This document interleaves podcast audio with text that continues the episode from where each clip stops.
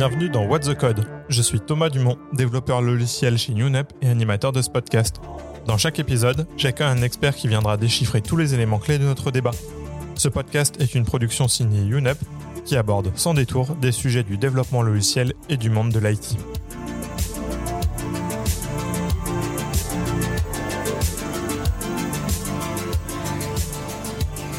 Vous est-il déjà arrivé de voir du code front dupliqué, voire même des composants tout entiers? Si c'est le cas, alors ce podcast est probablement fait pour vous.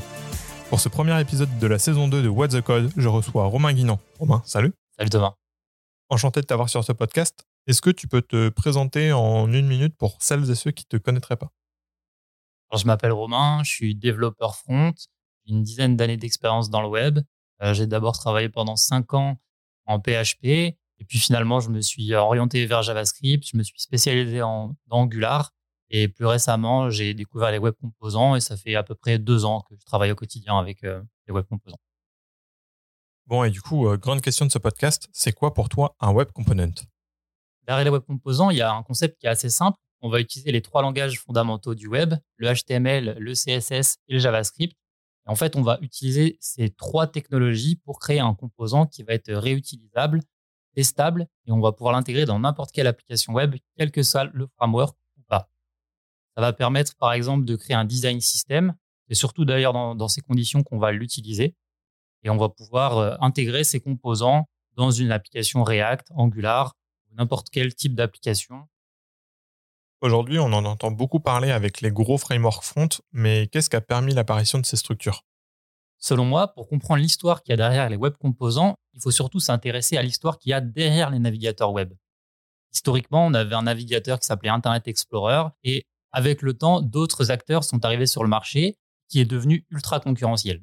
Alors en 2011, Google a envoyé un évangéliste à Amsterdam lors d'une conférence dédiée aux développeurs front. Et Alex Russell nous a parlé pour la première fois des web composants lors de cette conférence. On a la chance de pouvoir toujours la visualiser puisqu'elle est toujours disponible. Donc, si vous avez une heure devant vous, je vous invite à aller visionner euh, cette vidéo. On a la chance qu'elle soit toujours disponible et ça permet de bien comprendre pourquoi aujourd'hui, quand on développe en front, on utilise une approche orientée composant. Est-ce que tu pourrais résumer pour nos auditeurs les principes techniques sur lesquels s'appuient les web components? Alors bien sûr, comme je le disais en introduction, on a le HTML, le CSS et le JavaScript qui vont permettre de créer le web composant, mais en fait, on va surtout avoir trois technologies fondamentales. Alors justement, ces trois technologies, elles sont présentées euh, lors de la conférence de 2011 dont je parlais euh, tout à l'heure et elles ont que très peu changé depuis et elles sont devenues la norme. Alors la première, ça va être les custom elements. Donc ça va être un ensemble d'API qui va permettre euh, de créer le composant lui-même et également de gérer son comportement. Ensuite, on va avoir deux balises HTML. On a la première balise qui s'appelle template et ça va permettre de stocker du contenu HTML ou du CSS de façon isolée et en fait, on va contrôler son affichage depuis un événement JavaScript. Ensuite, on va avoir une deuxième balise, c'est la balise slot, et c'est celle qu'on va le plus utiliser. Euh, elle va permettre d'alimenter le Shadow DOM d'un web composant et de surcharger le web composant avec du contenu HTML. C'est un peu une forme de data binding, mais plus avancée. Et la troisième technologie, ça va être le Shadow DOM, ou euh, le DOM fantôme, comme certains aiment l'appeler. Et ça va permettre de créer un DOM séparé du DOM principal qui va permettre d'encapsuler le composant. C'est ce qui va nous permettre d'isoler euh, le DOM du composant et celui de son parent. Alors c'est valable pour le JavaScript, mais aussi pour le CSS. Et grâce à cette technologie, on va pouvoir éviter les collisions entre le web composant et son parent. Ça va être aussi le cas pour des méthodes JavaScript qui potentiellement peuvent porter le même nom qu'une méthode parente. Et le Shadow DOM va nous permettre d'éviter toutes ces collisions. Là, tu nous as parlé des trois fondamentaux, mais euh, moi, j'ai aussi entendu parler de cycle de vie. Est-ce que tu peux nous expliquer rapidement ce que c'est? Alors, le cycle de vie, c'est les différentes étapes qui vont de la création d'un web composant à sa destruction. Donc, il va y avoir une méthode qui va permettre d'intercepter la mise à jour du web composant, de ses données, par exemple, pour rafraîchir son contenu. On va utiliser les mêmes méthodes pour n'importe quel framework. Ceux qui font euh, du React, ceux qui font du Angular ne seront pas dépaysés. L'avantage des web composants, c'est qu'il y a quand même une certaine normalisation qui arrive avec. Mais du coup, si c'est autant standardisé, pourquoi on n'utilise pas le standard plutôt que des frameworks? Parce que si on s'en tient au standard, en fait, on va avoir une syntaxe qui est très verbeuse et assez peu d'outils à notre disposition pour créer le web composant. Par exemple, certains navigateurs n'implémentent pas forcément les méthodes de la même manière. Alors que si j'utilise un framework, je vais avoir des polyfills qui vont me permettre de me faciliter l'intégration entre les navigateurs. En fait, l'intérêt d'utiliser un framework, c'est qu'on va pouvoir utiliser tous les outils qui sont fournis avec. On va avoir par exemple un serveur de live reload. On va pouvoir utiliser euh, du TypeScript nativement ou bien faire du tree shaking, utiliser un préprocesseur CSS comme n'importe quel framework finalement. Il y a quand même une question qui me trotte dans la tête. Je travaille sur une vieille application en ASP euh, Webform et on déprécie petit à petit l'application pour euh, un front en Vue.js. Est-ce qu'il y a moyen de créer des web components qu'on pourrait intégrer à la fois dans notre front JS et à la fois dans notre euh, web form Théoriquement, quand tu travailles avec un web composant, s'il est bien conçu, tu peux l'intégrer dans n'importe quelle application. Je le disais tout à l'heure, ça peut être du Angular, n'importe quel autre framework, mais ça peut aussi être une application qui n'est pas écrite en JavaScript.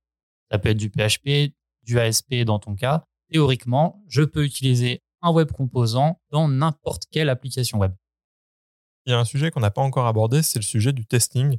Comment tu fais pour tester tes web components? Est-ce que tu fais que du test end-to-end ou est-ce que tu peux faire du test unitaire? Alors si je m'en tiens au standard, je risque d'avoir des difficultés à tester mon web composant. Par contre, si j'utilise un framework, je vais avoir la possibilité de le tester très simplement avec les outils traditionnels de JavaScript. Je vais pouvoir utiliser Jest, par exemple, pour les tests unitaires.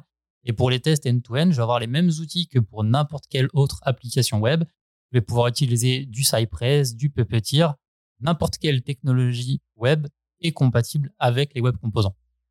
Et ensuite, il y a une autre problématique qui me vient en tête quand j'écoute ta question, c'est celle de la maintenabilité. Si je m'en tiens au standard, je vais avoir un code très verbeux et pas forcément euh, maintenable.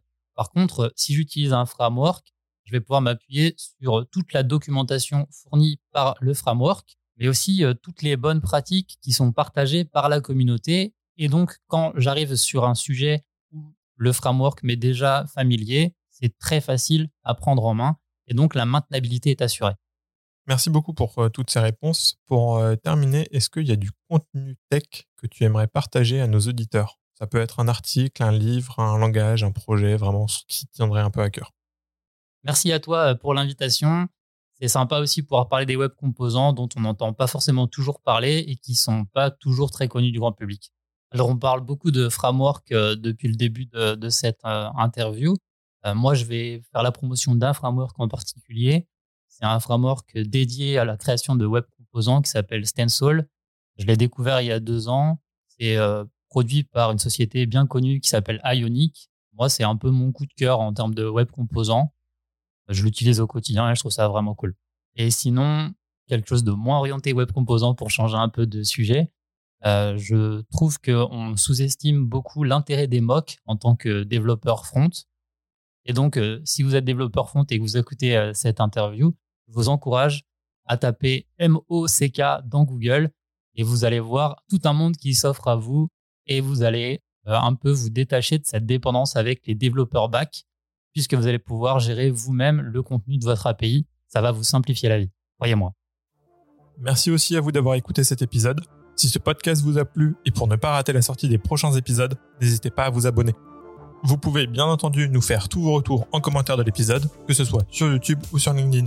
On vous met tous les liens en note de l'épisode. Vous retrouverez ce podcast sur toutes les plateformes de streaming habituelles ainsi que sur unup.fr. À la prochaine!